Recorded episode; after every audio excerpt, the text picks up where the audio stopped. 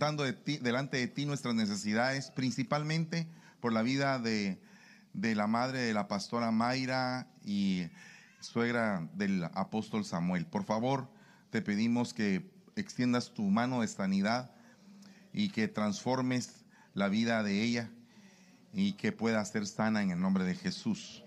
Te suplicamos, Señor, que nos ilumines nuestro entendimiento y nos des, Señor, la sazón más propicia para tocar el corazón de cada uno de mis hermanos y el mío. Gracias te damos en el nombre maravilloso de Jesús y te bendecimos, Señor. Amén y amén. Denle un fuerte aplauso al Rey de la Gloria. Bueno, primero que todo, eh, dice, dice la palabra que lo postrero es mejor que lo primero. Amén. Yo sé que mi redentor vive y en el día que postrero se va a levantar, va a vencer a la muerte. O sea que lo postrero es mejor que lo primero. Amén. La gloria postrera de esta casa será mayor que la primera. Amén.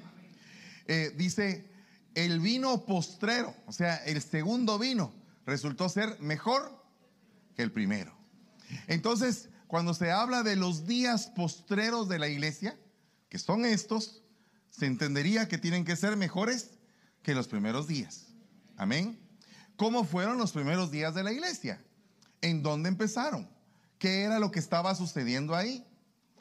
Y una de las cosas que estaba sucediendo es que 12 hombres que estaban llenos de temor de pronto, orando, reciben una impartición poderosa que cambia las cosas a nivel mundial.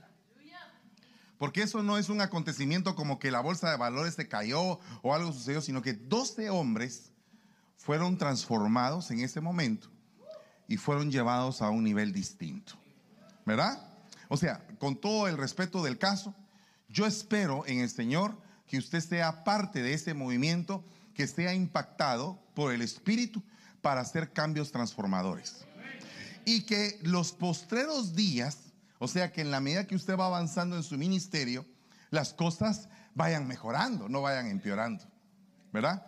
Sino que vayan mejorando. Ahora, dentro de ese proceso hay momentos de derrotas, hay momentos en los cuales uno dice, Señor, este, ¿por dónde estoy? Como que las cosas, como que perdí el rumbo, eh, situaciones de confusión, porque a la iglesia y a los ministros les vienen ataques de diferente índole. Entonces nosotros tenemos que tener estrategias, estrategias de Dios. Tenemos que ser estrategas. Fíjese bien el punto porque la palabra no es mala. Diga conmigo estrategia. Bueno, usted tiene una estrategia para levantarse, pone la alarma. ¿Verdad? Si, si no pone la alarma no se levanta. Eh, Por lo menos eso me pasa a mí, que tengo que poner una alarma ahí para, que, para levantarme. ¿Verdad? Entonces tengo una estrategia. Alguien puede tener una estrategia para dormir, pone música instrumental, música que uno oye un minuto y está ahí cuajado. ¿Verdad? Es una estrategia, es una cosa simple. Tan simple como que usted tiene una estrategia de alimentación. ¿verdad? Algunos eh, no pueden eh, pues probar los carbohidratos porque eh, les pasa las del pez globo, ¿verdad? Y yo no puedo, soy uno de esos, ¿verdad? Entonces tengo que alejarme de carbohidratos, de un montón de cosas. Bueno, entonces así como hay estrategias humanas, así también hay estrategias sentimentales como las que existen entre un hombre y una mujer para poder, digamos, construir un hogar que está fundamentado en sentimientos, en, eh, deseos, en anhelos, eh, pues en un proyecto. Entonces ya ahí ab- abarca un área del alma porque ya está incluida la mente y el corazón. Pero luego vienen estrategias espirituales, que son estrategias que se utilizan con el objetivo de poder impactar un sector en el ambiente o en la esfera en el que se está moviendo. Por ejemplo, yo mismo soy parte de una estrategia apostólica donde se me fue encomendada la región de San Francisco, California, para poder trabajar en ella. Dicho sea de paso, es como cuando usted ve la película de Master and Commander, no sé si usted eh, sabe de eso o la ha visto, Pero le dicen al capitán de ese barco, mira, yo quiero que tú traigas algún, algún tesoro, algún barco hundido, quema algo, haz una cosa, trae algo. O sea, trae resultados. Porque cada envío tiene que traer noticias. Dice que aquellos regresaron y estaban alegres porque los demonios se les sujetaban. O sea, había una estrategia de liberación que fue llevada a cabo por 70 hombres, la misión de los 70. Era predicar la palabra, liberar, sanar. Era una estrategia de un, número 70. El 70 en la Biblia encierra un significado muy grande porque el 70 representa la vida. 70 años son la vida del hombre, 70 ancianos, 70 de la comisión de los 70. Hay varios 70 en la Biblia, impresionantes. Entonces, si Dios es un Dios matemático, ¿cómo no va a ser un Dios estratega? O sea, va íntimamente ligada la estrategia a un plan creativo, a un plan, por ejemplo, de guerra. Porque no vaya a creer que no es una estrategia decirle a, un hombre, ¿sabes una cosa? Quiero que le des siete vueltas a la ciudad. Pero ¿y las armas? ¿Y los cañones? No, no, no. Siete vueltas. Un día cada vuelta. Y en el último día quiero que des siete vueltas ese mismo día. Esa es la estrategia. ¿Y en qué consistía la estrategia? En enseñarle al pueblo de Israel a ser constante. Muchas veces la primera estrategia para conquistar Canaán se nos olvida que es la constancia. Hacer siempre lo mismo por un periodo de tiempo, eso se llama constancia. Perseverancia, resistencia, persistencia, hasta llegar al final de la meta. Si no tenemos eso, no tenemos estrategia. Amén. Y así como está esa estrategia en la conquista de Jericó, así hay miles de estrategias en la Biblia. De hecho, todos los actos proféticos son estrategias. ¿Verdad? Entonces Dios es un estratega. Y dice la palabra en Lucas 14, 31, ¿qué rey cuando sale al encuentro de otro rey para la batalla, no se sienta primero. Fíjese que es interesante esa parte de sentarse. Porque eh, dice el Salmo número uno que hay que tener cuidado con sentarse con los escarnecedores. Amén. Entonces hay que saber sentarse, pero ¿con quién te vas a sentar? ¿Verdad? Porque puede ser que con quien te sientes no sea precisamente la persona idónea para que tú puedas recibir un consejo adecuado con respecto a la estrategia y, delibera. Esa palabra deliberar es como decir, discute, propone, piensa en voz alta. La gente le dice, mira rey, esto yo creo que no es conveniente, mejor la caballería por un lado, los de la infantería por otro, hagamos esto. No tenemos muchos hombres. Y si no tenemos muchos hombres, ¿para qué nos vamos a meter a pelear? Mejor manda una delegación de paz y haz las paces y nos evitamos la sangre. O como diría aquel, manda a tu campeón y yo voy a mandar a mi campeón. ¿Y para qué vamos a, hacer pedazos todo el ejército? Solo de campeón a campeón. El mejor de ustedes contra el mejor de nosotros. Solo imagínese usted que en este día, supongamos que de las tropas enemigas del enemigo, eh, valga la redundancia, nos manden un mensaje, manden a su mejor hombre. Y nosotros, eh, y Dios mío, ¿y a quién mandamos? No, no, no, no, no, no, no, lo digo en un tono sarcástico, por favor, no me malinterprete. Eh, estoy, eh, estoy diciendo a quién de todos los mejores hombres que tenemos vamos a mandar. espérese, espérese, espérese. Cálmese, cálmese. Ese es su aplauso sonó mero falso. Lo voy a repetir de vuelta. De todos estos hombres, ¿a quién vamos a mandar? ¿Quién se anima? ¿Quién se pone de pie para ir a pelear contra el filisteo? Eh, no, no, no, se amontone, uno nada más. Solo uno necesitamos. Solo el mejor de los mejores, el mero mero. El que tiene seguridad en que ese filisteo ofendió a Dios. Y quien se va a entender con Él va a ser Dios y tú solo vas a ser un vaso en las manos de Dios para poder ejecutar su juicio.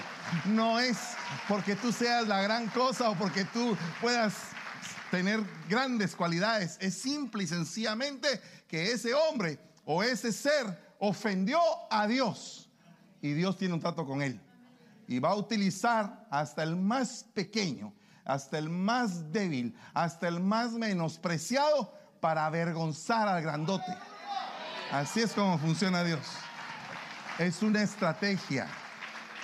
Es una estrategia. Entonces dice, si con 10 mil hombres es bastante fuerte como para enfrentarse al que viene contra él con 20 mil.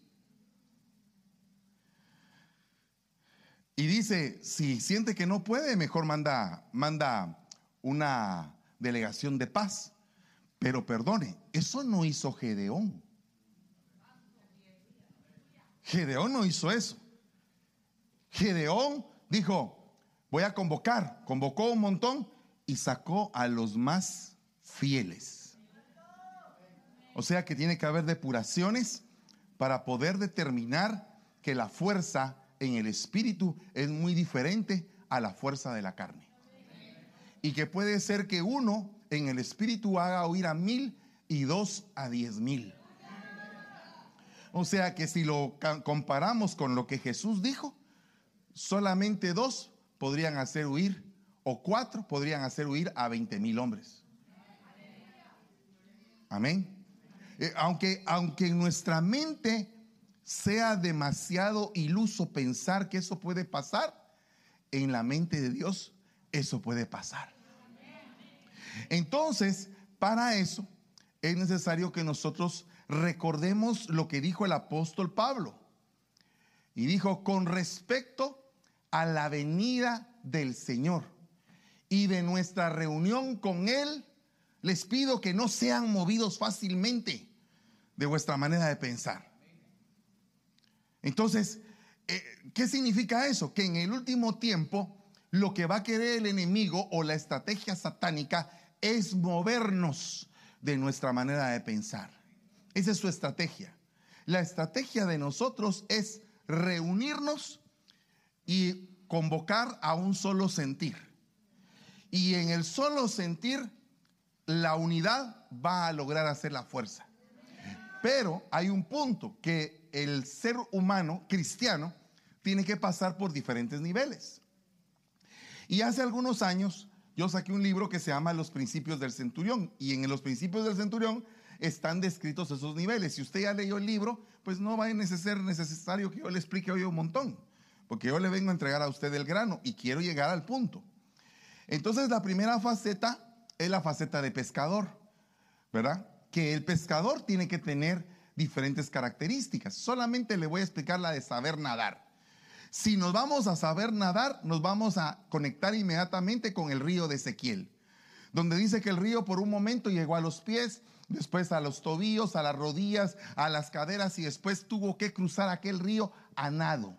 Esto significa niveles de palabra, niveles de palabra que hacen que tus pies caminen rectamente, que hacen que tus rodillas se doblen para poder clamar, que hacen que tus caderas fructifiquen para poder no ser estéril y que te cruces a nado cuando hayas practicado plenamente estar metido en la palabra de Dios. Esa es solo una parte del nivel de pescador que también tiene que ser, por supuesto, un experto en tormentas. ¿Cuántos dicen amén a eso?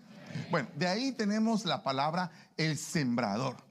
Se siembra por la mañana, se siembra por la tarde. O sea, siembra por la mañana tu semilla y en la tarde no le des descanso a tu mano. O sea que el trabajo de un sembrador es ser constante, constante, dándole y dando, dando palabra en la mañana, dando palabra en la tarde, dando palabra a todas horas. Eh, hecho, es que no toda la palabra la gente la va a recibir, pero tú tienes la responsabilidad de tirar la semilla, de tirar, de esparcir la semilla. Ese es el sembrador. Algunos dicen, ay hermano, pero es que fíjese que solo me está viendo un ojito en el Facebook. Y es mi hijo el que está viendo ahí en el, en el teléfono. No importa, eso será hoy. Mañana tal vez o pasado serán dos ojitos. Pero va a llegar el momento en que esos ojitos se van a multiplicar. O puede ser que se vengan abajo. Y usted dice, ahora ya nadie me ve. No importa, usted tiene que seguir haciendo lo que tiene que hacer. Porque dice la Biblia, dice la Biblia que no le des descanso a tu mano, porque no sabes si una cosa u otra van a prosperar o las dos van a ser igualmente buenas. Entonces el que siembra no anda viendo, ay, hoy sí voy a sembrar una semilla. Vamos a ver, mañana tiene que aparecer el frijol ahí. Y si es una semilla de secuoya. Y usted la sembró y hasta dentro de dos mil años va a haber un gran árbol ahí. Usted no sabe, usted no sabe si usted como pastor está recogiendo la cosecha de otro que lloró con lágrimas, que sembró, y usted llegó a ser el cosechador, pero al otro le tocó ser el labrador. O sea que usted tiene que trabajar no para que haya un montón de gente en la iglesia, usted tiene que trabajar porque le toca trabajar, porque fue contratado por el dueño de la empresa. El dueño de la empresa es la empresa Salvación SA. Entonces el dueño de la empresa te dice, ven a trabajar a mi viña. No te está diciendo si las plantas van a crecer o no van a crecer. Él les va a dar el crecimiento. Pero a veces nosotros estamos interesados en que, ay, he predicado, he orado y no viene ni un alma. ¿Verdad? O sea, como que esperamos el resultado de inmediato. Y usted no sabe que su labor fue ir a orar a ese lugar. Entonces las labores cambian de un sembrador a otro. Ok, eh, otra cosa. Veamos el atleta saber correr en el carril adecuado. Si tú quieres ser atleta, tienes que saber correr en tu carril. ¿Has visto tú a los atletas de 100 metros? Corren en su carril. No se están metiendo en el carril del otro. Cada quien en su carril. O sea, te tocó un oficio, dedícate a tu oficio. No te estás fijando en el oficio del otro. ¿Verdad? Porque hay, algunos que van corriendo así. Y por estar viendo al otro se pegan con un poste. No, tienen que ver su carril y su meta. Ese es, el, atleta. De ahí el soldado. Bueno, llegamos al soldado en cuestión de dos minutos. Usted necesita ser soldado. ¿Cuántos dicen amén? Esa palabra soldado va íntimamente ligada a la estrategia. Ser soldado significa ser estratega o estar sujeto a, un, a una estrategia. Porque el soldado sin estrategia no va a la batalla. Tiene que tener un plan de batalla.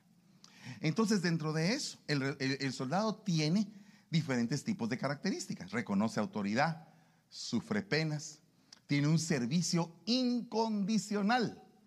Sé que tremendo, porque no cualquiera tiene ese concepto del servicio. Ah, no, mire, yo voy a estar, pero voy a estar de 6 a 6 y cuarto, usted puede contar conmigo. Ah, para que me des 15 minutos, mejor no vengas, papadito. O me das todo el día o no me hables de, de eso. O sea, cuando te entiendes con un lenguaje de soldado, de soldado a soldado, no estás regateando tu tiempo. Estás viendo cómo das todo tu tiempo. Para aquel que te está contratando como soldado. En el servicio activo, de un, en el ejército, en servicio activo, dice las órdenes se cumplen y no se discuten. Por eso es que la gente se burla de los soldados. Porque tienen que hacer lo que su general, su capitán, su rango superior les dice y no tienen por qué estar discutiendo de por qué y para qué. ¿Verdad? Ese es el punto. Cuidan a los siervos. Ah, ese, ese soldado que está ahí es mero arrastrado, fíjese usted. Siempre quiere estar a la par del pastor. Es su soldado. Es su soldado. ¿Qué, ¿Qué culpa tiene él de ser soldado? Fue constituido como soldado, tiene genética de soldado, llegó ya a la estatura de soldado. Entonces, e, es, es, es, perdóneme, en mi pueblo se les dice caitudos. ¿Sabe por qué? Porque en mi pueblo, cuando pasa un soldado, empiezan a, chiflar. Oh, ¿Y por qué hacen eso? Porque eso en el desfile es un solo golpe al caite. Un solo golpe al caite. Entonces los soldados son caitudos. ¿Qué significa eso? Que son resistentes, que cuando dicen aquí voy a estar a la par, no se mueven, ni porque los quieran quitar con espátula. Cuando una persona tiene soldados a su alrededor, es porque la gloria de ese príncipe, de ese príncipe, es su ejército, es el pueblo que es convocado, es el pueblo que lo rodea. Por eso es que dice la palabra, la corona de mi apostolado son ustedes. Amén. Otra cosa que hace un soldado viven a expensas de otros. Ah, aprenden a vivir por fe. Ah, alguien se listó en el, en el ejército el día de hoy. Eh, hermano, yo quiero llamamiento, yo quiero un pastorado. Bueno, la primera lección, vivir por fe. Pum, te quitan el trabajo.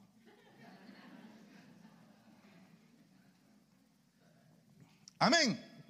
Bueno, se reparten los vestidos de Jesús, los soldados. Eso tiene que estar íntimamente ligado con los cuatro puntos cardinales de la tierra porque los repartieron en cuatro piezas. Y eso es extensión de cobertura. Pero eso es otro, otro tema que yo creo que ya se lo di. Otra cosa, abren el costado de Jesús porque los soldados son los encargados de despertar a la novia. Amén. De despertar a la novia. Va, de ahí presentan un testimonio. O sea, un soldado. Preséntate como un buen soldado. Con un buen testimonio. Bueno, para eso también hay malos soldados. También le hablé en el libro de los evadidos, de los cobardes, de los desertores y de los traidores. Son niveles de mal soldado, desde el menor hasta el mayor. Pero ahora hay un punto bien tremendo, porque dentro de estos soldados hay soldados sin cuartel, o sea que no tienen iglesia, sin uniforme, que no tienen cobertura, sin rangos, que no son reconocidos por el ministerio que tienen, sin identificación. ¿Sabe qué es lo que le hacen a uno los primeros días que uno llega al ejército? Le sacan sangre.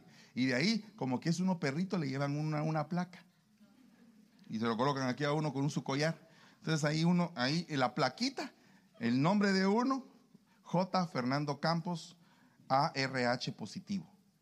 Cuando a mí me tocó mi plaquita, dije, ¿y esta plaquita es para qué es? Por si te morís en combate, sabemos por lo menos qué sangre tener.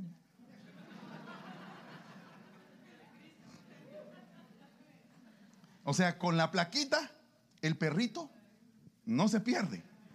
¿Verdad? Te llevan ahí todo tieso con la placa ahí. Ah, eh, eh, el cabo, el sargento es A positivo. Traigan una. ¿Alguien tiene A positivo? Porque si no lo pueden matar con la donación. Porque si a un soldado le ponen una sangre que no es la sangre del soldado, lo matan, ¿no? Igual, si a ti te ponen otra sangre, te matan. O te vuelves sangrón. No, eso es otra cosa. El punto es, mira pues, fíjate, es que sin sujeción no se sujetan, no obedecen, sin compañía, no les gusta la hermandad. Yo entro a la iglesia y salgo, solo entro y salgo. Ese está sospechoso, ese parece espía. Sin disciplina, no les gusta aprender. Sin ejercitarse, no les gusta el servicio. Porque la gente dice, no, yo quiero servir, pero, pero sirva bien, pues, le va a costar. Hay unos hermanitos ahí que lo van a entrenar bien. A uno le dicen apodo el sargento, el sargento mayor. Ese le va a sacar el chispe. Me lo va a poner así, le va a quitar todo ese orgulloso que trae. ¿O no pasa eso? ¿Usted no se ha encontrado así con su hermanito así? Es que aquí no vamos a estar, mire, la iglesita buena onda, donde todos, ay hermano, todos somos inocentes. No, si aquí hay firmas, hermano. ¿O no? Sí, no, no, la Biblia lo dice. La Biblia dice, no sois vosotros muy nobles. ¿Verdad? ¿O no? O sea, mm, somos firmas, hermano. Pero bendito sea Dios, estamos aquí rescatados por la sangre preciosa del Cordero. Aleluya. Entonces, cuando dice que aquel rey, pónganse a pensar en aquel rey que tiene diez mil hombres, diez mil soldados, se sienta y delibera, delibera. Esa palabra empieza a pedir consejo, empieza a deliberar, a resolver en su interior, a decidir, a acordar, a considerar, y entonces empieza a proponer, y después de la proposición viene el querer. Dios pone el querer como el hacer, porque por Él vivimos, por Él nos movemos y por Él somos. Amén. Ok, gloria a Dios. Aleluya. Pero después aparece que hay otra palabra. Bouleo viene de boulé, que significa alcanzar un propósito. No es solamente cualquier cosa. No es de ir a la batalla simplemente porque me gusta el pleito. No es de ir a la batalla porque tengo que conseguir algo con la batalla que voy a tener. ¿Verdad? Y hay que ver con quién batallo, porque puede ser que esté batallando con mi hermano. ¿Verdad? Entonces no es correcto estar batallando. Imagínese usted un ejército donde eh, el ejército se va a enfrentar al ejército enemigo, cuando en eso, dentro del mismo ejército, se empiezan a pegar los soldados entre ellos. Entonces hay iglesias donde la gente pelea más internamente que con las huestes espirituales de maldad. Bueno, entonces hay que ver cómo es que peleamos. Dice la Biblia al día, al proponerme esto, ¿acaso lo hice a la ligera? ¿O es que hago planes? Hago mis planes según mis criterios meramente humanos, de manera que diga sí, sí y no, no al mismo tiempo. Lo voy a leer en la versión lenguaje sencillo. Oiga lo que está hablando Pablo. ¿Acaso creen que esos planes los hice sin pensarlo bien? ¿Quién está hablando aquí? Un apóstol. ¿Qué es lo que está hablando el apóstol? Está hablando de una estrategia está hablando de una estrategia, de un plan. ¿O creen que soy como todos? Que en primero digo que sí y después digo que no. Pues se equivocan. Dios es testigo que cumplimos nuestra palabra. Entonces, cuando te propongas hacer algo, hagámoslo. Si hay alguna contingencia, se modifica y se agranda el plan, se mejora y se sigue adelante. Pero el plan no se detiene. No sé si usted se recuerda que hay un plan que se llama Alcance 2025. Ese se va a volver Alcance 2027 a partir del otro año por los dos años de pandemia. Pero vamos a alcanzar 5 mil almas. Y vamos a plantar iglesias en todas las ciudades de la bahía. Y vamos a seguir adelante en ese plan. ¿Me entiende? ¿Cómo le vamos a hacer? Pues si no lo puedo hacer yo, lo pueden hacer ustedes. Amén. Ustedes tienen hijos espirituales, algunos ya formados y otros que ya están viendo, ¿y cuándo me voy a casar? No, no te cases. Uno a veces de papá se pone así bien feo. Si no, Ricardo lo dice. Entonces, mire pues, fíjese lo que le voy a decir. Esta palabra estrategia, estrategia, porque hay varias palabras que significan estrategia. Estrategia. Entonces, estrategia significa servicio militar pero también significa carrera apostólica. O sea que cuando uno tiene una carrera apostólica va metido dentro de una estrategia del que le envió. El primer apóstol fue el Señor Jesucristo, el apóstol del Padre. Él traía una estrategia en su ADN. Para esto he venido al mundo, para cumplir la palabra de mi Padre, lo que me ordenó mi Padre, lo que me dijo mi Padre quisiera. Entonces cuando ah, se cumple eso en tu vida, la prosperidad viene más rápido. Y la prosperidad puede ser, ser ir a morir en una cruz, pero alcanzar la meta que Dios te definió como soldado.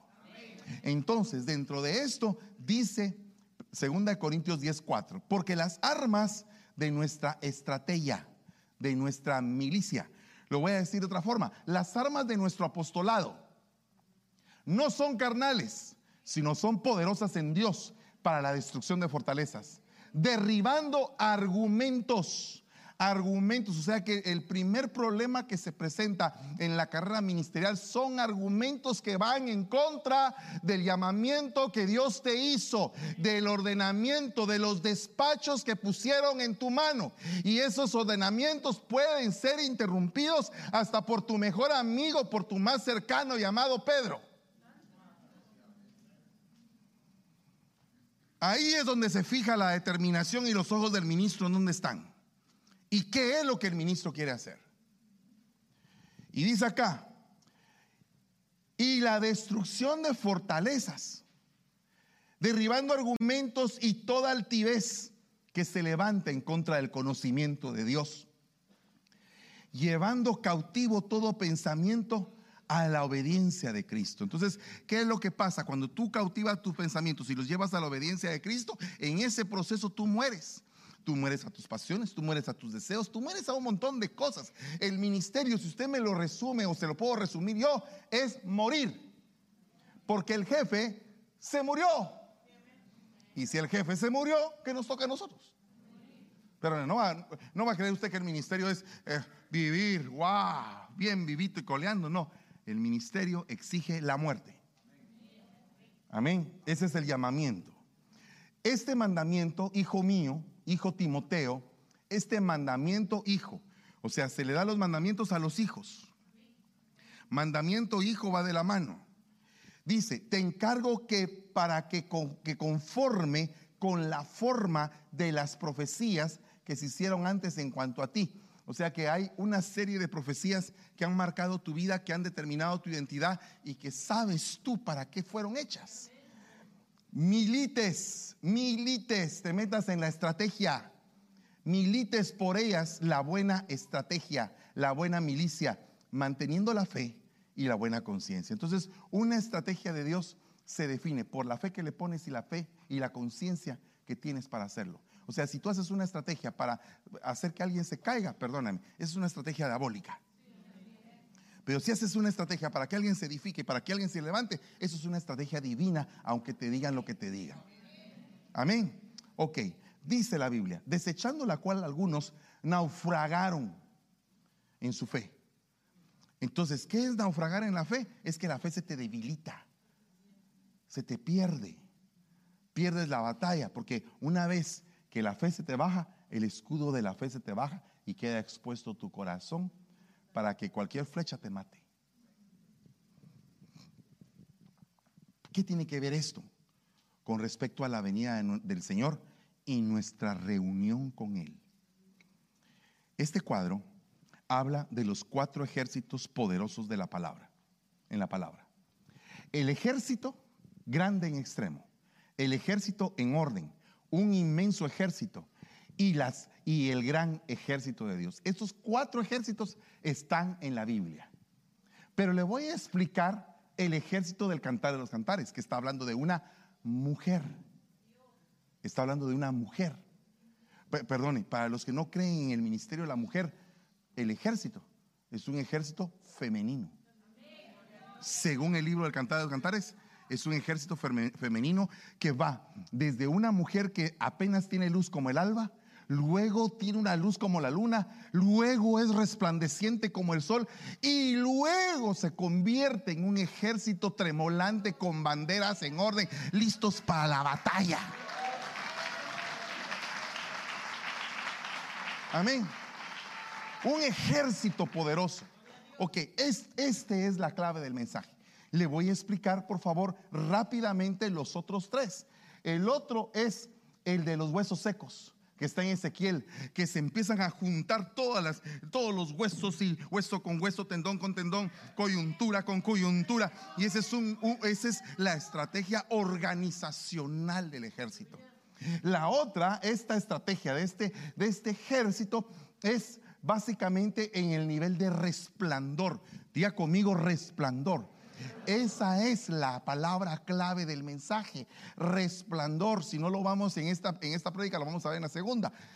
Entonces, de ahí aparece el inmenso ejército que es eh, regio en su andar, que no se echa para atrás. Es un ejército que no da marcha atrás, que cumple su propósito y llega hasta el día de la batalla y vence.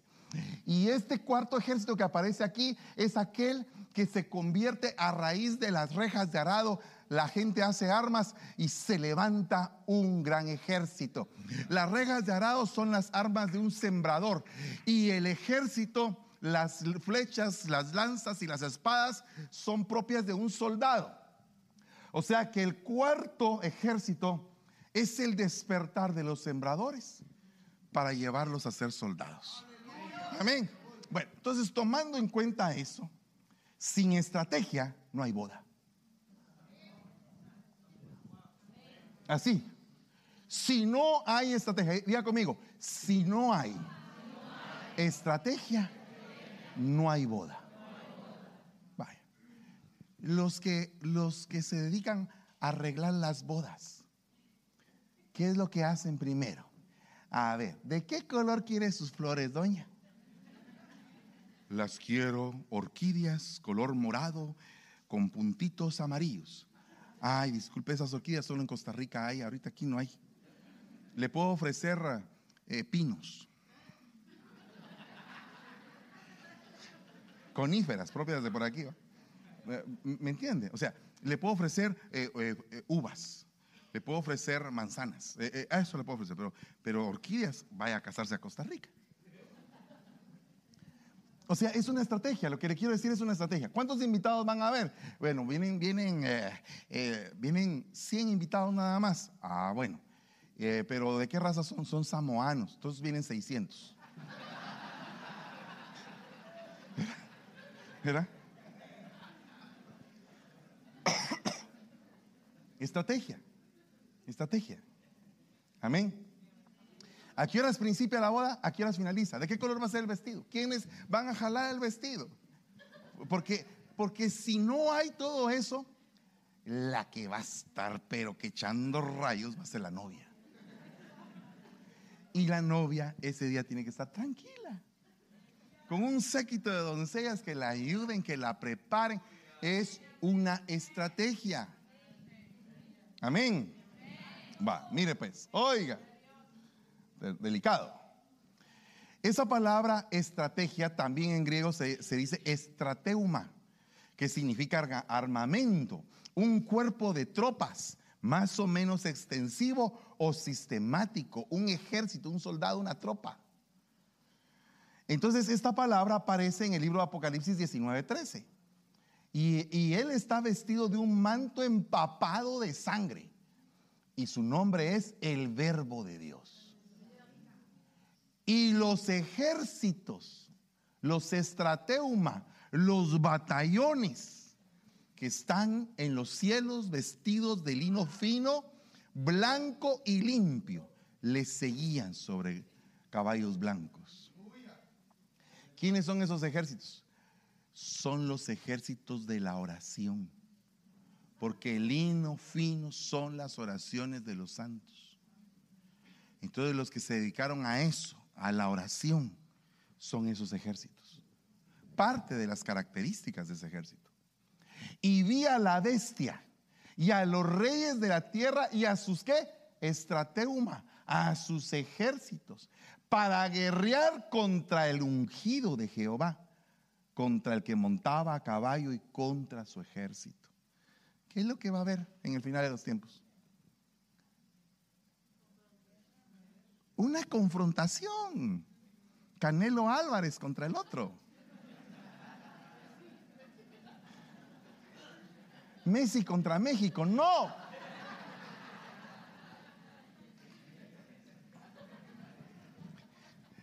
Un, ejército contra otro ejército, una fuerza contra otra fuerza. ¿Qué se va a medir? Lógicamente, si el que, si el que va delante de nuestro ejército es el más que vencedor, ¿quién tiene la victoria?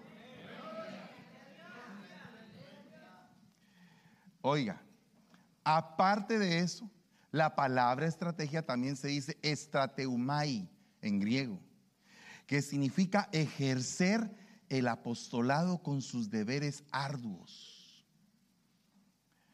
Entonces, eh, hermanos, eh, en este tiempo me ha tocado a mí, en los últimos meses, y me lo dijo mi apóstol, en esta última reunión que tuvimos, dijo, los que han sido llevados o llamados al apostolado han sentido la diferencia entre lo que era ser pastores, aunque ya estaban funcionando como apóstoles.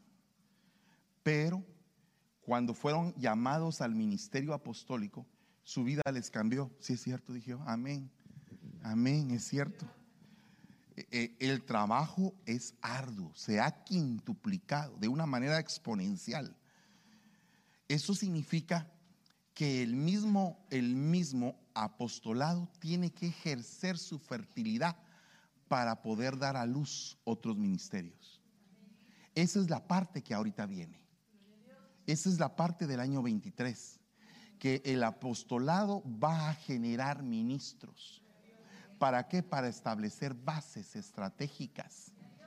¿Para qué? Para poder llevar al pueblo, al ejército, a un mejor nivel de batalla.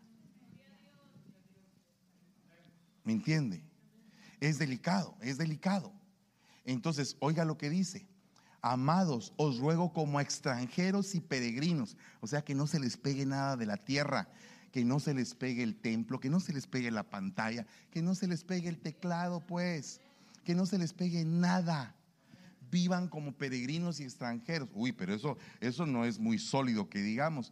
Si usted quiere tener algunas propiedades, alguna inversión o algo, yo no se lo estoy prohibiendo, siempre y cuando Dios le dé el permiso. Porque no es malo que usted tenga bienes. Abraham tuvo bienes, David tuvo bienes.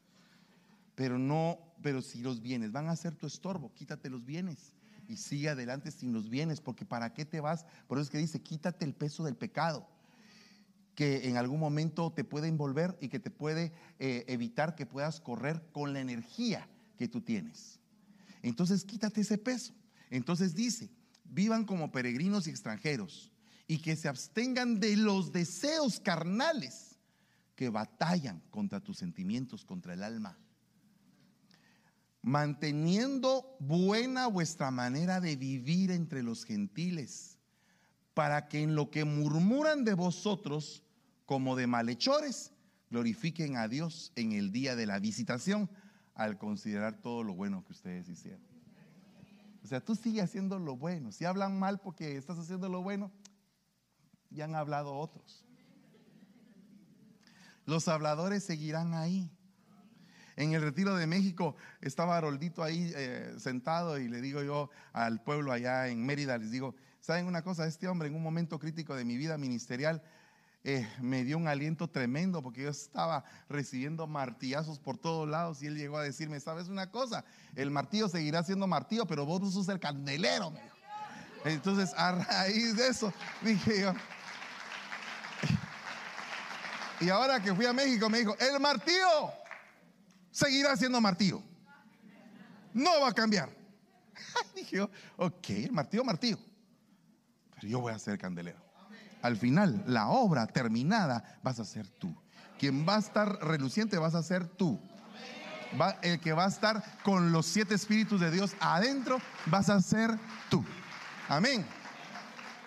Dice Santiago 4.1, ¿de dónde vienen las guerras y los pleitos entre vosotros? Ay, Dios mío. Entonces hay guerras lícitas y guerras ilícitas. ¿Qué fue lo que pasó ahí? ¿Por qué había una guerra dentro de la iglesia? No es de vuestras pasiones las cuales combaten con vuestros miembros. Codiciáis y no tenéis, matáis y ardéis de envidia y no podéis alcanzar. Combatís y lucháis, pero no tenéis lo que deseáis porque no pedís bien. Terrible, ¿ah? Este versículo se lo voy a explicar al final si me da tiempo. Y si no, ya por ahí les van a mandar el tema. Ya lo mandaron. Gloria a Dios. Ahí usted lo puede ver. De ahí está la palabra estrategos. También significa estrategia. Y mire esta palabra estrategio. Un general gobernador. ¡Wow! Qué bonito es gobernar. Pero tan bonito es que algunos se llenan de poder que no es el correcto. Como Nabucodonosor que vino a ser un árbol frondoso para dar cobertura, pero él mismo tuvo que ser cortado para que su altivez no lo matara. Entonces dice acá, déjenlos. Entonces Jesús le tocó la oreja al siervo y lo sanó. En el grupo que había venido a arrestar a Jesús estaban los jefes, los estrategos de los sacerdotes, los líderes y los soldados judíos. ¿Qué significa eso? Que no porque una persona sea religiosa va a estar siempre del lado de Dios. Puede ser una persona religiosa que esté haciendo estrategias diabólicas. Porque Anás y Caifás tenían una estrategia. Y, y contrataron a Judas para esa estrategia. Lo compraron con 30 monedas de plata. ¿Era una estrategia o no? Pero una estrategia diabólica. Entonces no porque alguien tenga la vestidura sacerdotal o, parezca sacerdote significa que es un estratega de Dios. Jesús les dijo, ¿por qué vienen aquí con espadas y palos? ¿Creen que soy un bandido? Estuve con ustedes todos los días en el área del templo. ¿Por qué no trataron de arrestarme ahí? ¿Por qué? Porque no lo podían hacer a la luz de aquellos que amaban su palabra. Tenía que ser en un momento de oscuridad, de tinieblas, un momento donde nadie viera para que se diera el asunto. ¿Era o no era una estrategia diabólica? Bueno, cuidado con las estrategias diabólicas. Dice la palabra, pero esta es su hora, la hora en que reina la oscuridad. Entonces, si usted se da cuenta, hay una reina que es oscura. La oscuridad es una potestad femenina. ¿O no?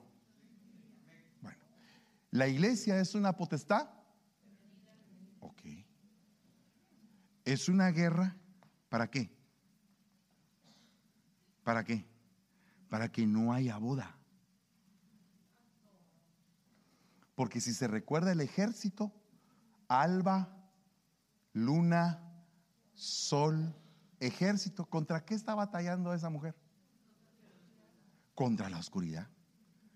Porque está oscuro primero y aparece un destello. Y ese destello, por eso es que dice, la luz va a prevalecer sobre las tinieblas. Porque entonces resulta que la oscuridad se quiere oponer, pero la luz hasta que se forma el ejército. Es un ejército de luz. Arrestaron a Jesús y lo llevaron a casa del sumo sacerdote, pero lo siguió a cierta distancia Pedro. Ahora, hay un punto bien tremendo, que como la batalla es contra la oscuridad, hay que tener cuidado con las cosas ocultas. ¿O no? Oiga lo que, oiga, lo que le voy a decir. Otra palabra que significa estrategia es esta, eh, estratía. Esa es estratía. ok. Oiga lo que dice. A veces, a, veces me cuesta a mí el, griego, pero en cachiquel se lo puedo decir. Oiga lo que dice aquí. Esto es a semejanza de un campamento.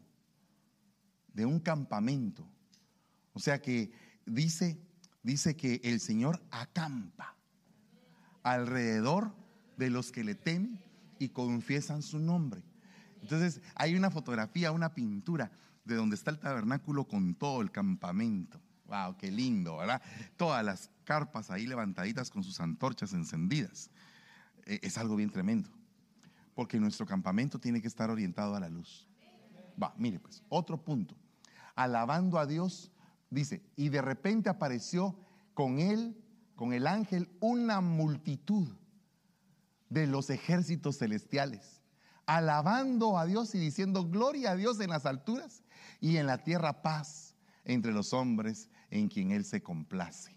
Este ejército apareció cuando se entronizó el Señor en la tierra, cuando el verbo se hizo carne y nació y habitó entre nosotros como el unigénito del Padre, lleno de gracia y de verdad. ¿Me entiende? Es ese momento, dice que las huestes celestiales se agruparon para ver ese acontecimiento. Los pastores estaban contemplando esa visión, por eso es que eso no fue en diciembre. Así que quite el arbolito. Porque en diciembre, sí, porque en diciembre, en diciembre hay nieve en Israel. Aquí vienen unos hermanos de Canadá, ¿va? Gloria a Dios, los de Canadá. Ahí vienen unos hermanos de Washington. Los de Ley Tajo no vinieron porque está nevando. Oh, che. Y yo hablando de Messi, che. Perdóname. Mm, amo Argentina. Aleluya. Ok. Mire pues. Oiga, oiga, oiga, oiga. O sea, ah, se casó con una mexicana. Aleluya. Ya hicimos las paces, che. Prepárase el asado ahorita que vaya para allá. Pero allá estaba cayendo una gran tormenta, me dijeron. En Israel, como está casi a la misma altura, también está nevando allá. Por lo tanto, los pastores no pueden estar con las ovejas afuera. Tienen que estar las ovejas resguardadas. Entonces no nació el 25 de diciembre, ni el 24, ni ningún día de esos, sino que ese día lo que se está celebrando realmente a nivel mundial es una, es una fiesta idolátrica al dios Tamuz. Bueno, que se sincretizó cuando la Iglesia Católica se sincretizó con el Imperio Romano. Esa y otras fiestas. Pero el punto es que eh, no amarguemos la, mañana. hablemos de las estrategias. Eh, sí, porque es que cuando a la gente uno le toca la Navidad y a la arbolita, eh, se ponen tristes y sí que la, la pasta. tranquilo, hombre, no olvídese. Aleluya, tranquilo. Sigamos hablando con aleluya, aleluya. Así, más bonito, ¿verdad? Aleluya, aleluya. Entonces así, en la ciudad de Belén les ha nacido un rey. ¡Ah, qué bonito! imagino la voz del ángel, ¿verdad? Cuando ha dado la anunciación. ¡Wow! Tremendo. Bueno, cálmela ya, no la estamos haciendo de película. Fíjese, la película se está haciendo en otro lado. Estratiotes es otra palabra que significa estrategia. ¿Qué significa? Un soldado común, un soldado raso, alguien que ingresa al ejército. Me recuerdo que a mí, cuando ingresé al ejército, llegaba un camión y el camión iba lleno de uniformes.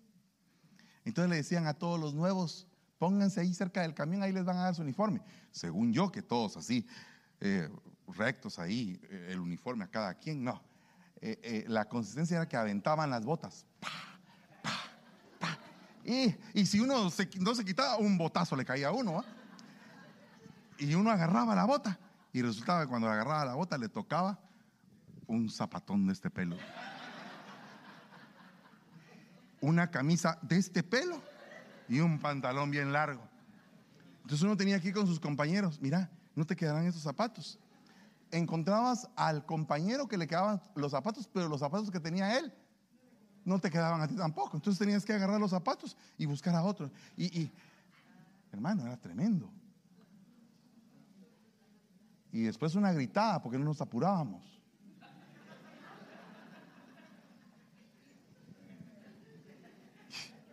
Dios guarde uno algún día le dice a un hermano, no, no, eh, ¿qué pastor?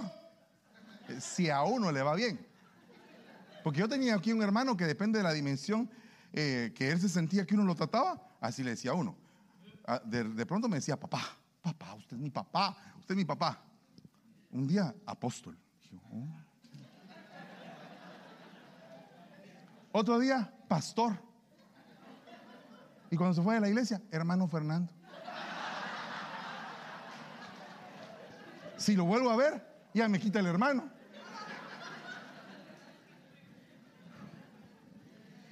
el soldado es soldado. Reconoce todo el tiempo su autoridad. Amén. Ok. Por eso es que el soldado sufre penalidades. Penalidades. Mire, hermano, yo realmente, eh, si a mí me, dijeran, eh, una, una película de soldados, le diría dos. O tal vez tres. Quien quita, tal vez cuatro. Pero mire. Le recomendaría dos más importantes, las dos. Hombres de honor. Hombres de honor.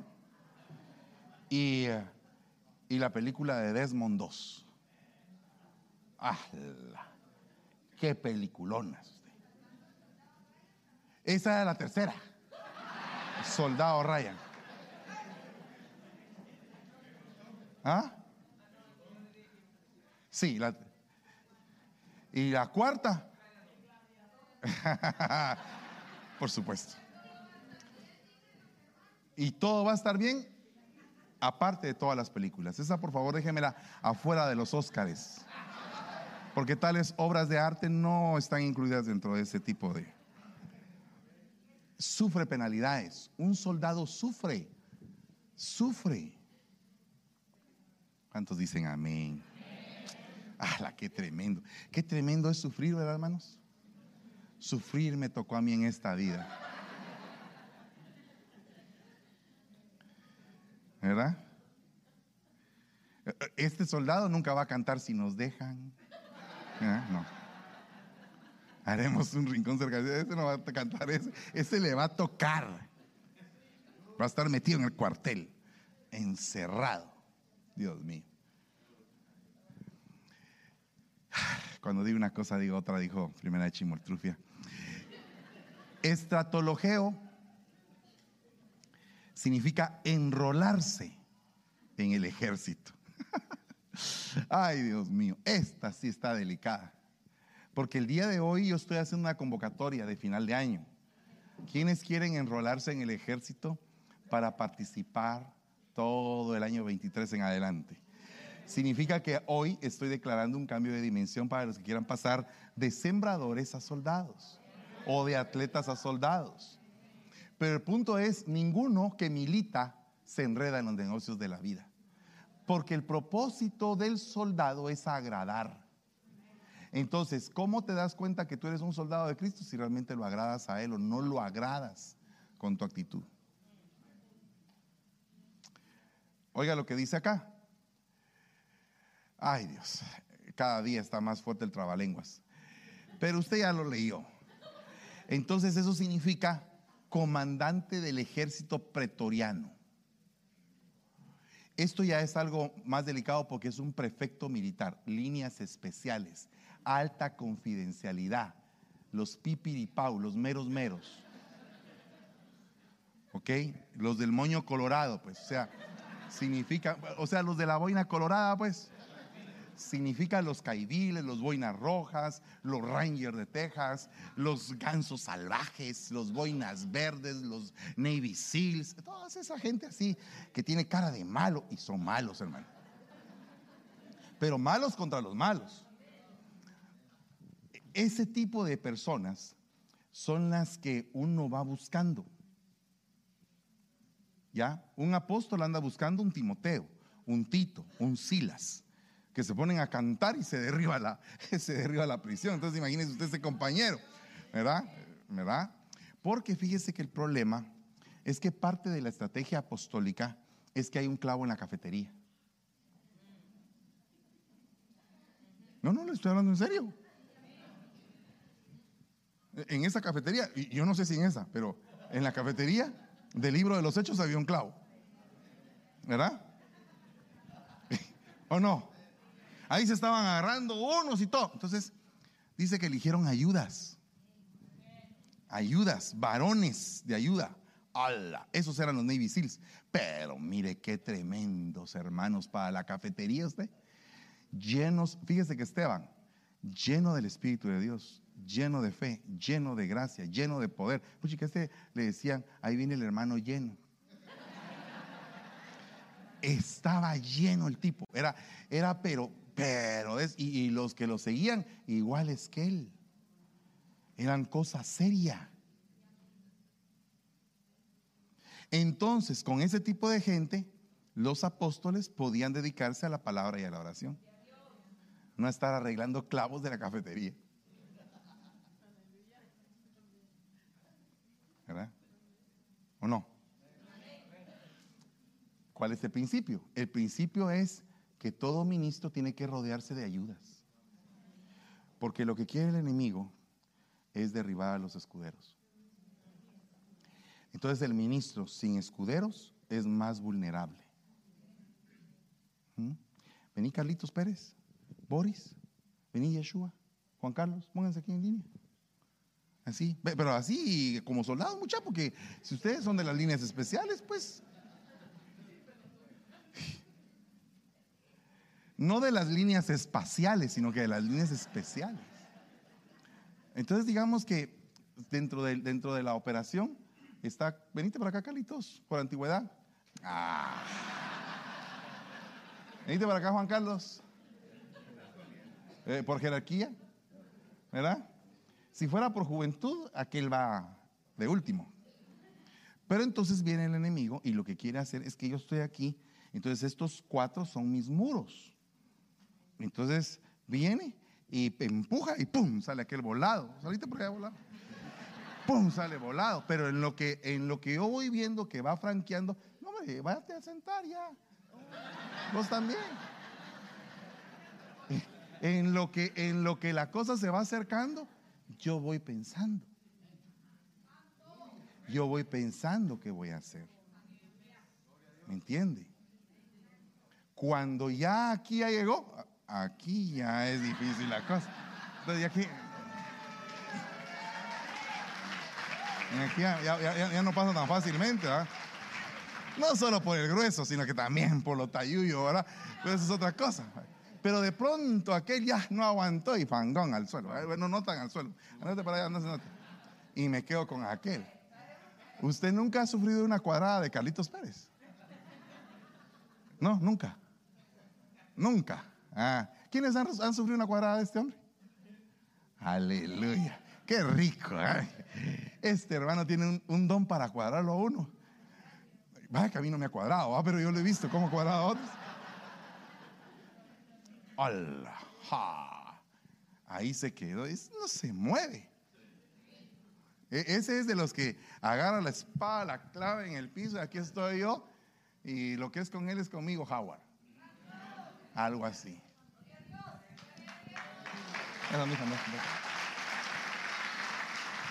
Son líneas, son líneas. Entonces tú tienes que aprender a que en algún momento puedes ser llamado a pertenecer a una línea de defensa. Si eres de una línea de defensa, ¿qué te toca? Morir antes del rey. ¿Verdad? Es que me están utilizando de carnada. No, de muralla. Sí, Diga que siempre hay un pensamiento. El apóstol lo que está diciendo es que te va a poner ahí enfrente para que te pase a vos en lugar de él. Eso estoy diciendo. Eso estoy diciendo.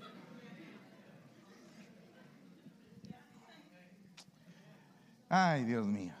El problema es que tengo versículo bíblico para eso. Es mejor, David, que tú no salgas a la batalla.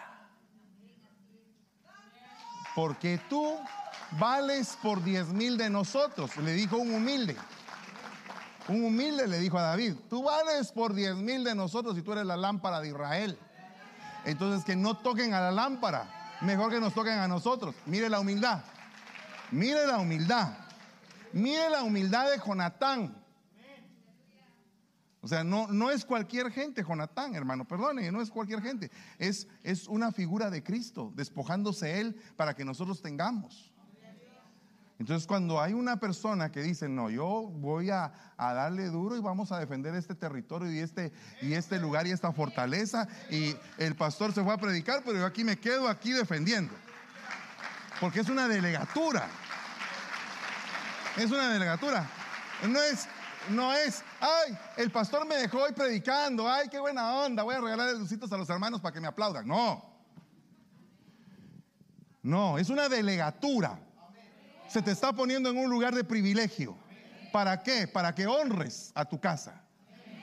Para eso es. Entonces, ¿cuántos de, algún, de alguna manera quieren ser pretorianos? ¿Cuántos de alguna manera quieren ser de las fuerzas especiales, de los escogidos? Ay, Dios mío, me está asustando. ¿Me entiende? Bueno, ya se me fue totalmente el tiempo. Pero fíjese que le voy a decir otra cosa. Esta otra palabra que tampoco se la menciono, pero usted la puede leer ahí, significa terreno de campamento o un cuerpo de tropas. Entonces dice ahí, pero cuando veréis a Jerusalén rodeada de tropas, sabed entonces que su destrucción ha llegado. Eso pasó en el año 70, pero solo pasó una parte, porque Jerusalén va a tener diferentes asolaciones, y ha tenido diferentes asolaciones, pero va a llegar la destrucción final. Entonces, por eso es que yo digo que viene un tiempo que es el postrero donde vamos a, a vivir cosas extraordinarias. Extraordinarias.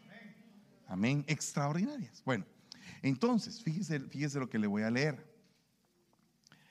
Dice acá, afirma tus planes con buenos consejos. ¿Será que me permite 10 minutos? Movele 10 minutos al reloj, mijo, por favor. Es que así ya me. 10 minutos adicionales a esos tres que me regalaste. Es que si no, no voy a terminar de sentar para la segunda parte. Y entonces me voy a quedar a medias. Entonces, mire, pues. Voy a tratar la manera de írselo explicando lo mejor que pueda. Afirma tus planes con buenos consejos. Entabla el combate con una buena estrategia.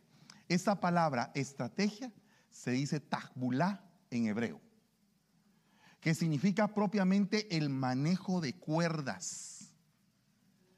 El manejo de cuerdas. Hay una dinámica empresarial que se llama la terapia de cuerdas o la dinámica de cuerdas que a través de diferentes cuerdas, de diferentes lazos y cómo se coloca la cuerda y qué es lo que hace, se da uno cuenta de cómo se puede trabajar en equipo. No estoy hablando de mi cal como lazo, estoy hablando de un lazo que nos sirve para entender que estamos unidos en un vínculo, en un vínculo. El lazo viene a ser el vínculo que nos une a todos y que nos hace ser partícipes de una organización, de un organismo vivo.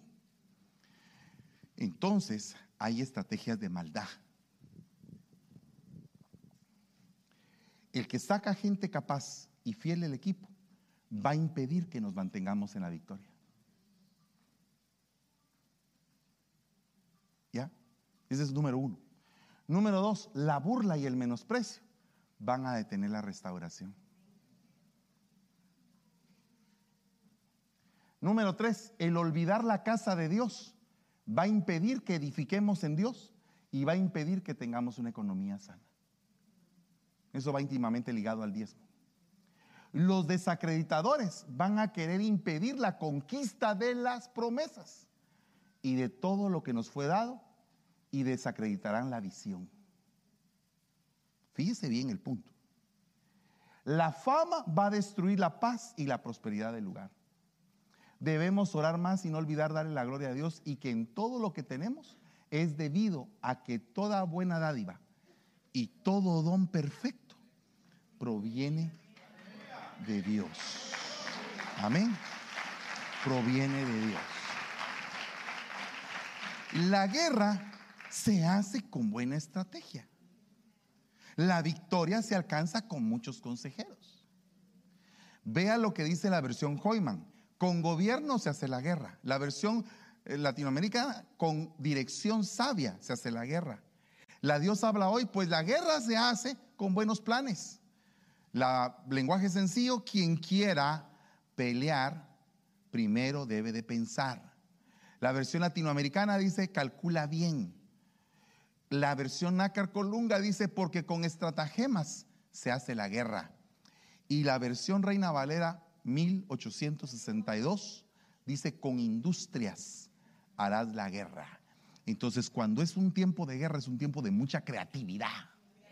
Es un tiempo de armar armas. Por eso es que el rey Usías tuvo una creatividad fuera de lo común para hacer armas. De hecho, hay una ametralladora en Israel que le llaman la UCI y la mini UCI. Esa UCI y mini UCI se les llama así en honor al rey Usías. Entonces, la Biblia al día, en jueces 3.1 dice, lista de las naciones que dejó el Señor para poner a prueba a los israelitas que no habían conocido las guerras de Canaán, solo para enseñar la estrategia militar a las nuevas generaciones de los israelitas sin experiencia para la guerra. Quiero decirles esto, todo esto, todo este año es un mapa, es una planificación. Si alguien pregunta, o alguien le dice, el pastor lo planificó todo, es cierto.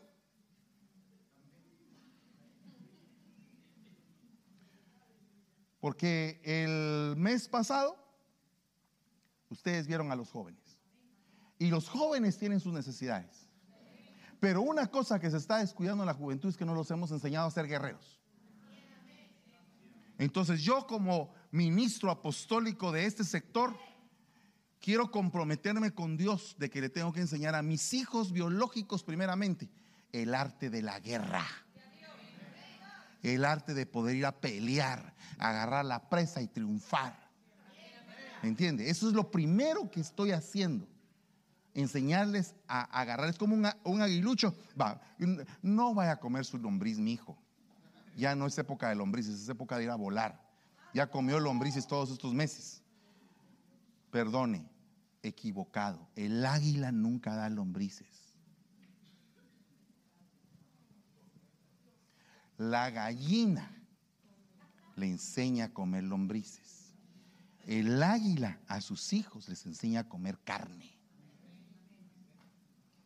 Los ejercita, les da a probar para que cuando prueben el, el deleite de triunfar, después tengan el ánimo. Quiero triunfar, quiero triunfar, quiero volar, quiero triunfar, quiero hacerlo, quiero hacerlo. Porque le enseñaste a probar la carne. ¿Me entiendes? Pero si tú le enseñas toda la vida a comer lombriz, ¿cómo es su lombriz, hijo?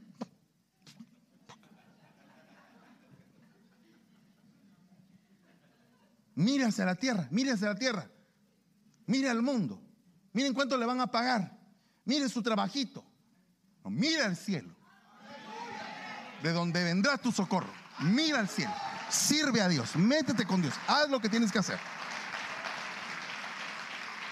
Porque eso va a permitir que nuestros hijos sean guerreros. Guerreros. El comandante en jefe les dijo decirle a Ezequías que así dice el rey de Asiria.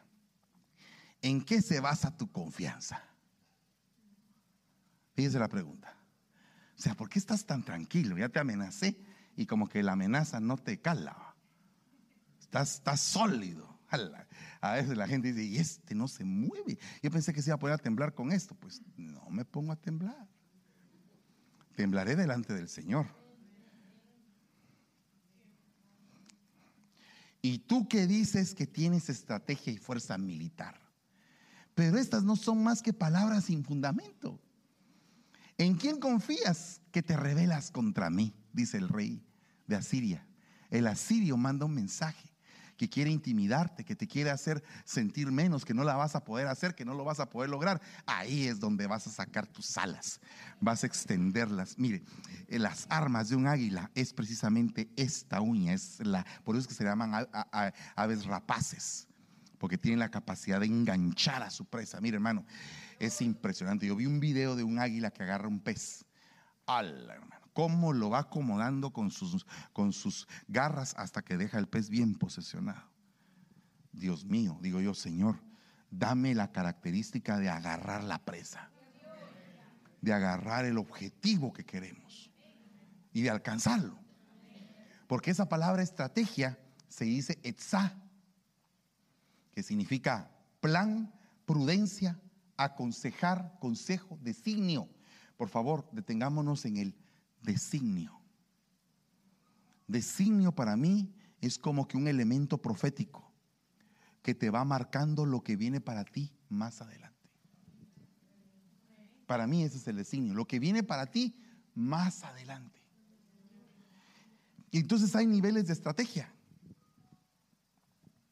La estrategia del atrio, resistir, hacerse loco, por ejemplo. Ay, el pastor como que no pone atención. Sí, pongo atención, pero estoy haciendo loco.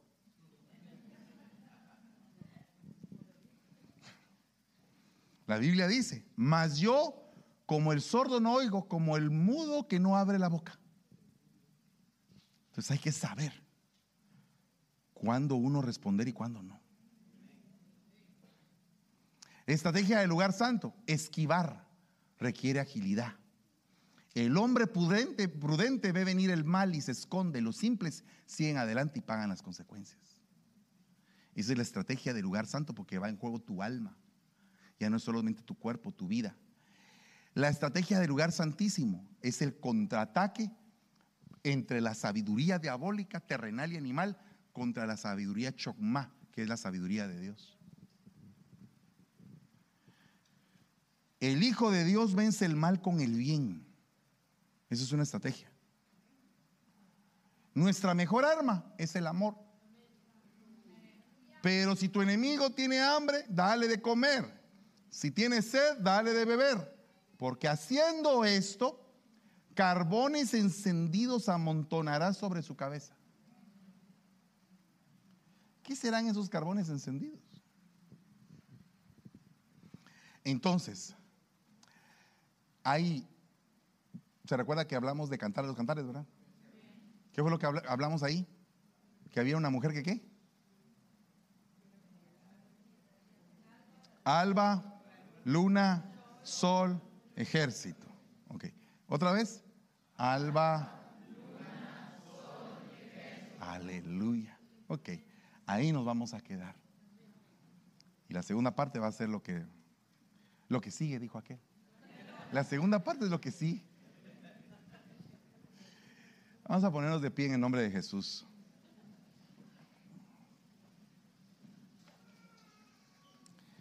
Vamos a orar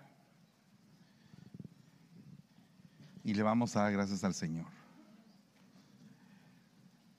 Le voy a pedir esta única oportunidad, si usted me concede eso, que no se vaya ahorita. Amén. Porque sí quisiera dejar bien ministrado esta segunda parte. Y es esencial. Amén. Cierre sus ojitos, vamos a orar. Y le vamos a pedir al Señor que nos dé estrategias espirituales.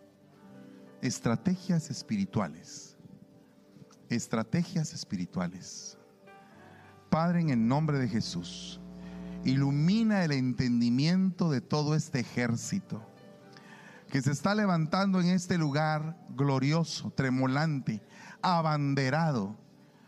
Señor, te ruego que el nivel de luz que esté en nosotros nos vaya alejando de toda oscuridad. Nos vaya dando entendimiento, Señor. Nos vaya dando comprensión Permite que alcancemos esas estaturas, Señor. Permite que encontremos un deleite en las cosas tuyas. Permite que nuestra vida esté dedicada a ti. Permite que cada uno de estos siervos y siervas sean estrategas, sean gente de estrategia, que todo lo que esté alrededor ellos puedan verlo con una visión distinta que sean puestos en ellos los ojos como los del águila, que pueden ver más allá y más allá y más allá. Señor, permite que se abra el entendimiento de muchas cosas, que se rompan las estructuras de maldad y que se establezcan estructuras gloriosas. En el nombre poderoso de Jesús, bendecimos a cada uno por nombre y te damos gracias, Señor. Amén y amén. Gloria a Dios. Puede sentarse por un momentito. En lo que colocan los teclados y, Josué va a dar la ofrenda, permítame un momentito, quiero sentar, eh, quiero que se sienten todos. Eh, quiero aprovechar, bájale un poquito al teclado o al sonido que está así, un poquito, mijo, gracias, gracias. Quiero aprovechar para decirles que este año dentro de las cosas que pasaron gloriosas, como yo lo veo, es que el pastor Jorge Hines fue ofrendado a la central. Él está allá ministrando juntamente con mi apóstol, con mi padre, en alabanza. Y para mí eso ha sido un gusto, porque veo que dentro de los hijos que se han formado en esta casa, fueron a, a un nivel donde ellos van a tener otro tipo de expansión. Entonces, he estado pensando por algún tiempo y le he estado pidiendo al Señor dirección acerca de esto. A veces a nosotros nos sorprenden los llamamientos, ¿verdad? ¿Cómo son los llamamientos? ¿Se da cuenta usted cómo son sus llamamientos? Mire, hermano, yo quiero un llamamiento como el de Gedeón. Poner un hisopo y que solo el hisopo se llene de rocío y entonces sabré que Dios me ha llamado. Bueno, ese es un llamamiento. El llamamiento tiene señales. Yo le he contado que mi llamamiento tuvo señales. Pero ¿qué señal tuvo Daniel para ser llamado? Lo agarraron preso y lo llevaron con el rey.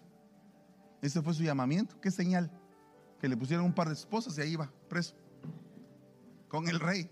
Bueno, ahora vas a servir. Y encima de eso lo castran. Ese fue su llamamiento. ¿Y qué pasó con Saúl? ¿Cómo lo llamaron a Saúl? Con unas burras perdidas. ¿Cuál sería la señal? Las burras perdidas. Él llegó a la casa del vidente preguntando por las burras y el, vidente le dijo, deja la, deja la burra. Deja la burra. Suelta la burra. Voy a, revelarte qué es lo que hay en el corazón, en tu corazón. Dígame, ¿qué, qué estaba viendo eh, eh, David cuando fue llamado? Estaba viendo las ovejas de su padre y estaba viendo las ovejitas de su padre. eh, ahí viene Samuel. Samuel, sí dice que te está esperando para comer. ¿Cuál, cuál fue la señal ahí? ¿Qué señal hubo? Que llegó el profeta a su casa. Esa fue la señal. ¿Y cuál sería la señal de Jeremías? No digas que eres joven. Vienes desde la preexistencia. Ya venías con un propósito definido desde que naciste. ¿Cuál es la señal? La preexistencia. Imagínense usted el llamado de Oseas. Ah, la- ese, ese llamado sí está delicado. ¿Verdad? Pero cuando miraba a sus hijos, un negrito, un chinito. Sí, todos eran de diferentes razas, un negrito, un chinito y un samoano. Y todavía preguntaban, papi, ¿por qué no me parezco a ti? Esa era la señal de su llamado. ¿Cuál fue la señal de Jonás? Ve a Nínive. No quiero. Tienes que ir a Nínive. Aquí no te estoy preguntando si quieres o no quieres. Porque el, el llamado es un llamado. Y si alguien te llama, es porque está reconociendo algo. Entonces, eh, parte del plan, que ya no se logró, era que Jorge ayudara a las iglesias para establecer una visión apostólica. Pero no se pudo, él empezó a viajar y, y- gloria a Dios por los viajes que tuvo y fue bendecido en todos los lugares. Y bueno, él está haciendo ahorita otra, otra operación, otro, otro, otra función en el cuerpo de Cristo.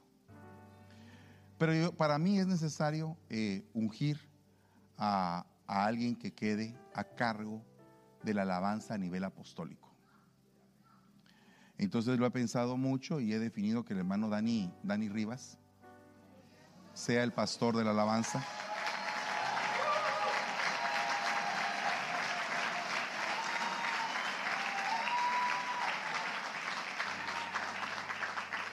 Y también mi hija Génesis, la pastora de la alabanza.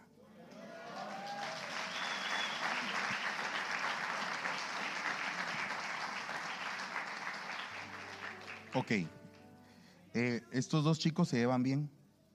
Bendito sea Dios. No hay ninguna guerra entre ellos.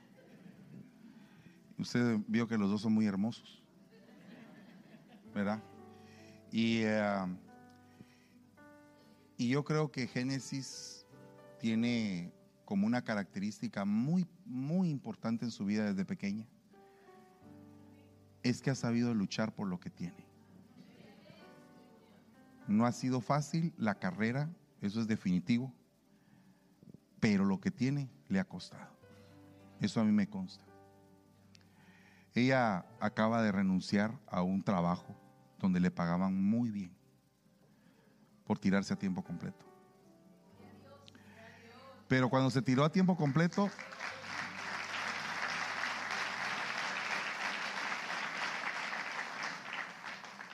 Cuando se tiró a tiempo completo no me dijo, papá, ¿cuánto me vas a pagar? Se tiró a tiempo completo confiando en que el Señor le va a pagar. Eh, Génesis está dando seminarios en las iglesias, ya empezó con algunas.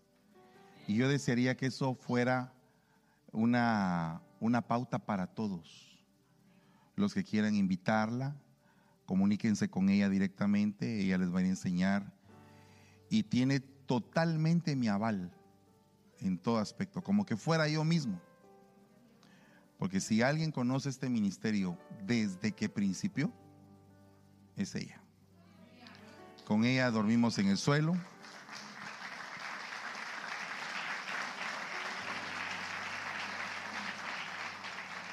Con ella pasamos como un año comiendo sopas maruchanas. Solo que a ella no le hicieron efecto, en cambio a mí sí.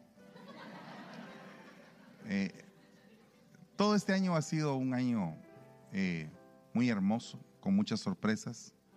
Se casó, bendito sea Dios. Se casó en integridad. Y le agradezco mucho a Ricardo por honrarla. Entonces eh, se casó y se casó bien. Bendito sea Dios. Contra todo pronóstico, incluyéndome yo. Pero se casó bien. Y eso me llenó a mí de satisfacción juntamente con su mamá. Y hoy la vamos a ungir como pastora del área de la alabanza. En el caso de Dani, Dani es una persona muy sencilla de corazón. Es una persona dulcita, comprensiva, pacífica. Y eso me lo ha demostrado desde que es bien jovencito, bien joven. Tan joven que casi sigue siendo joven. Desde que era chiquito estaba casi aquí. Y eh, nunca se ha despegado de la iglesia. Ha sido humilde y sumiso cuando se le ha regañado. Eso es una virtud muy grande de una persona. Y eh, para mí él es una persona muy, muy especial que ha hecho cosas cada vez mejores. O sea, ambos han ido como la luz de la aurora. Y creo que lo que viene para ellos es más. Entonces, como ellos se van a enfrentar a otro tipo de potestades, les estamos cambiando el rango. Por eso se les está cambiando el rango hoy. Para que se establezca a partir del día de hoy delante de las potestades que esta iglesia, el área de la alabanza, está cubierta. Está cubierta.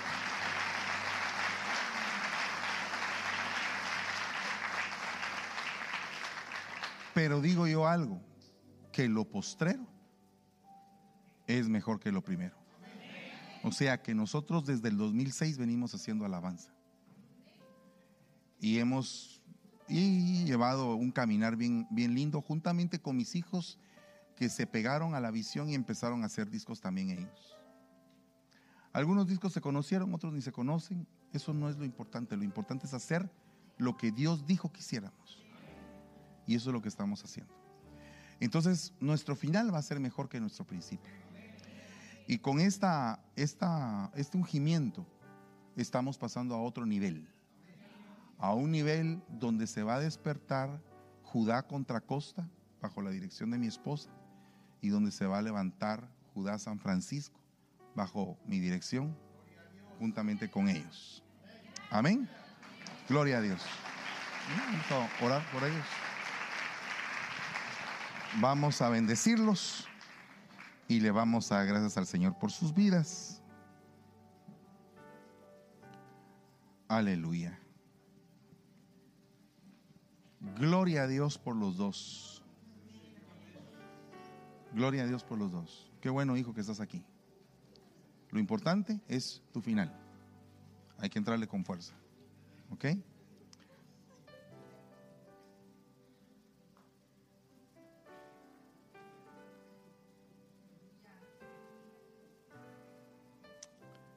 Me siento muy honrado de que seas nuestra hija.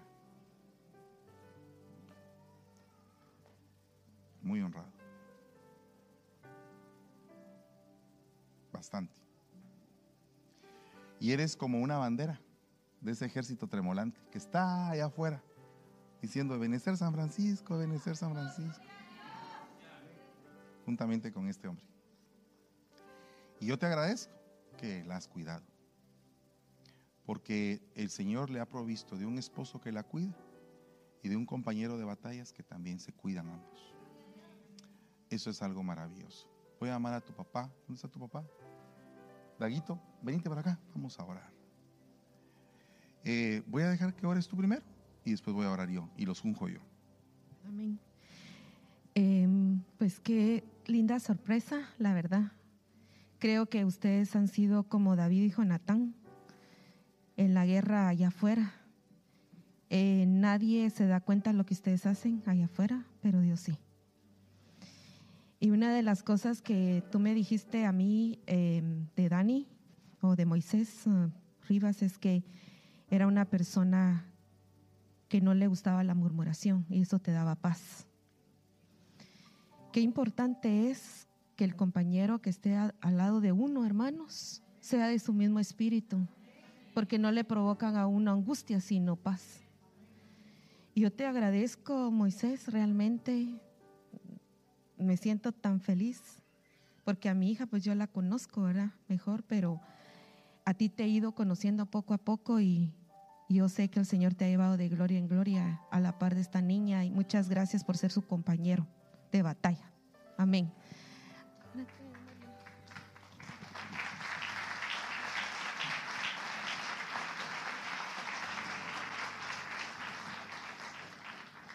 Eh, bueno, pues para, para nosotros como familia, para mi esposa y para mí es un verdadero honor, un privilegio que de nuestros lomos, de nuestra familia salga un pastor de alabanza.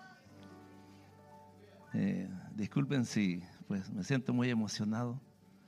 Amén. Este porque pues nuestro hijo que desde que antes que mi esposa quedar embarazada, se lo dedicamos al Señor. Y desde antes de saber qué era, si era hembra o varón, le pusimos Josué Daniel. Y desde entonces lo dedicamos al Señor. Dijimos, Señor, desde, que, desde pequeño que te sirva, y así ha sido. Desde pequeño le ha servido al Señor. Y pues nos sentimos muy orgullosos como familia este, de ver a nuestro hijo acá, de ver que anda con Génesis, andan por todos lados, siempre oramos por ellos, ¿verdad? Que el Señor los use, que el Señor los guarde, amén.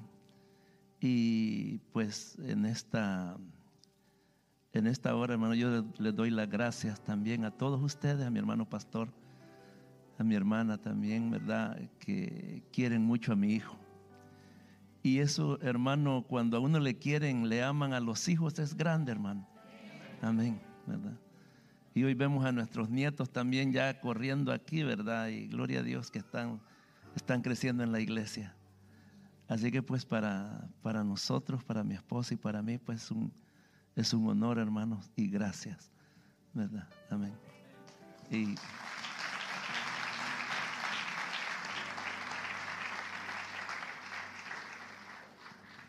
con todo y anillo. Sí. Padre, en el nombre de Jesús, bendecimos este anillo y lo declaramos como un anillo de sellar para que se sellen nuevas bendiciones para toda esta casa y también para todos aquellos que quieran recibir de este varón tus bendiciones. En el nombre de Jesús. Ponle el anillo, por favor.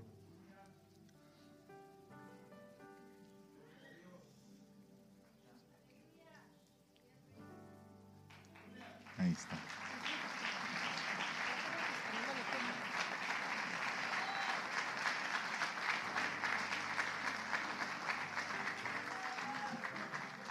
Gloria a Dios. Qué bueno. Hincate, hijo, hijita, por favor.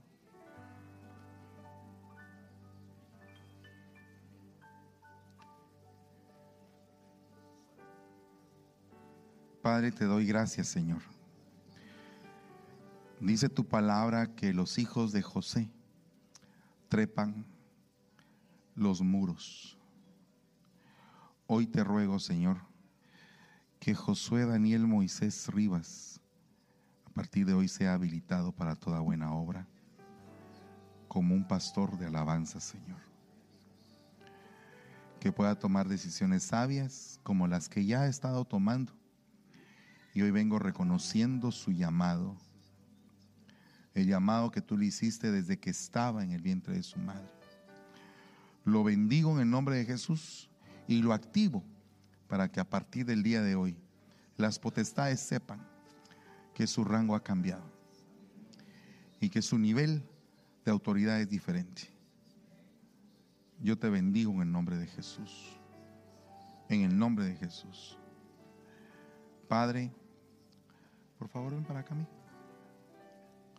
Ponele las manitas ahí. Padre, bendice a nuestra hija, Señor.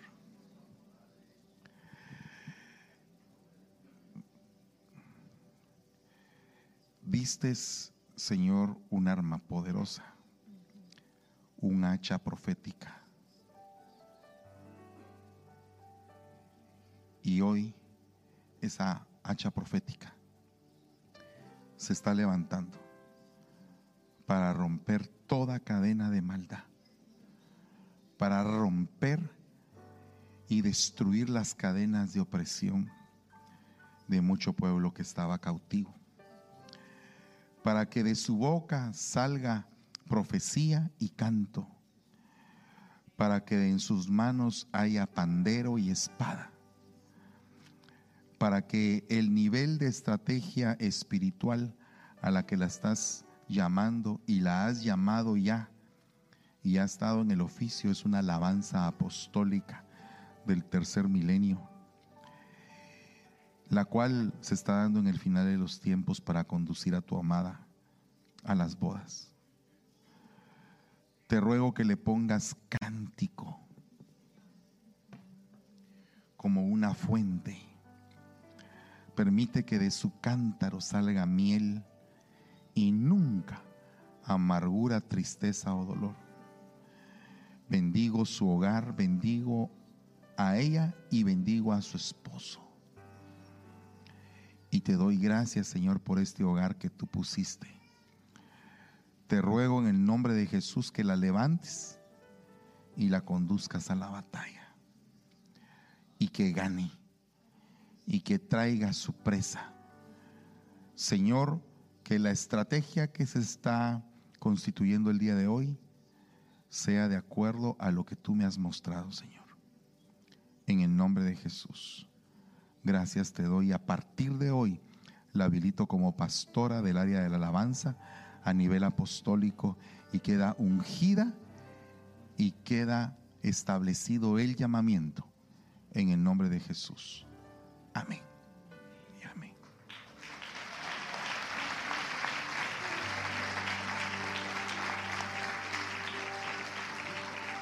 Aleluya. Aleluya. Gloria a Dios. Mis amados, vamos a apurarnos un poquito, Josuecito, al hueso, mi hijito lindo. Vení para acá, aprovechando que estás aquí. Estás de aniversario. Vamos a orar por tu vida antes de que ores por las ofrendas. Eh, el hermano Moisés, eh, el hermano Moisés, el hermano Josué y la gran comisión están de aniversario. Gloria a Dios. ¿Por qué al hermano Moisés lo pasó y dijo a mi aniversario y, eh, Josué y mi aniversario no me, no me puso a mí? Perdóneme, hermano. Fue un sentir de ahorita. Amén. No fue algo que no está planificado. Eso está fuera de la estrategia. Padre, bendecimos a Josué, a Sarita, allá en la gran comisión por un año más. Lo bendecimos, lo establecemos como un hijo amado de esta casa y declaramos sobre su vida bendición en abundancia. Que todo lo postrero sea mejor que lo primero. En el nombre de Jesús. Y bendigo a todos los hijos espirituales e hijas espirituales para que lo postrero sea mejor que lo primero y que lo que venga para ustedes sea mejor que lo que pasó. En el nombre de Jesús. Gracias Señor. Amén y amén.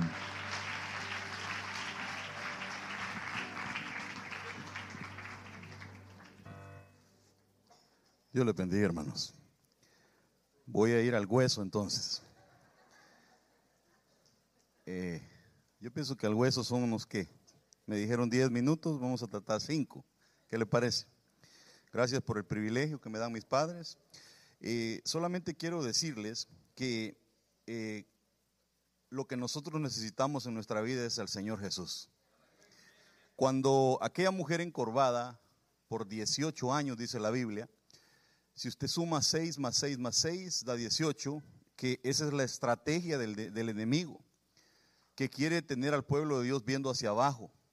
Pero la estrategia de Dios dice, alzado puertas vuestras cabezas, que el Rey de Gloria entrando está. Dele un aplauso al Rey. Se le apareció el Señor y su vida cambió. Vemos a aquella mujer del flujo de sangre, 12 años, y a mí me impresiona que dice que todo lo que tenía se le había ido en doctores. Pero aparece el Señor Jesús a los 12 años, que es número de gobierno, y yo creo que aquella mujer tuvo que haber reconocido el gobierno del Señor. Y al reconocer autoridad, gobierno, eh, el Señor le sanó sus finanzas, porque ella tenía un saco roto por 12 años. Lo que necesitamos es un encuentro con el Señor, hermanos, porque al conocerlo se arreglan las cosas en nuestra vida. Jesús se le apareció a aquel hombre chaparrito que se llamaba Saqueo, y le dice unas palabras a Saqueo y le dice, Saqueo, date prisa que te voy a visitar. Y cuando el Señor, y aquel hombre corrió, hermanos, yo espero que hoy usted corra, porque cuando aquel hombre entendió que Jesús lo iba a visitar, su actitud cambió. Si usted nota, las palabras de Saqueo fueron, si a alguno lo he defraudado, pues se lo devuelvo cuadruplicado. Su actitud ya no fue de robar sino de, pagar lo que tenía que pagar. Dígale que está a su lado, tienes que cambiar tu actitud. Pero solamente esto se adquiere con el encuentro con el Señor Jesús. ¿Cuántos quieren al Señor? Fíjese la actitud de él. El Señor le dijo, corre, date prisa, que te voy a ir a visitar a tu casa corre, date prisa. Yo veo que David corrió para matar a aquel gigante, hermano. La Biblia dice que corrió, diga conmigo, corrió. Él no anduvo con cosas, corrió como soldado a matarlo. Y uno tiene que aprender a reconocer sus gigantes y a correr y a matar todo gigante de pobreza, todo gigante de miseria, todo, todo gigante que se quiera levantar. Tenemos que correr y hacerlo pedazos en el nombre de Jesús. Eso es lo que el Señor te dice hoy, corre que te voy a visitar. Pero quiero con esto concluir, como vamos al hueso.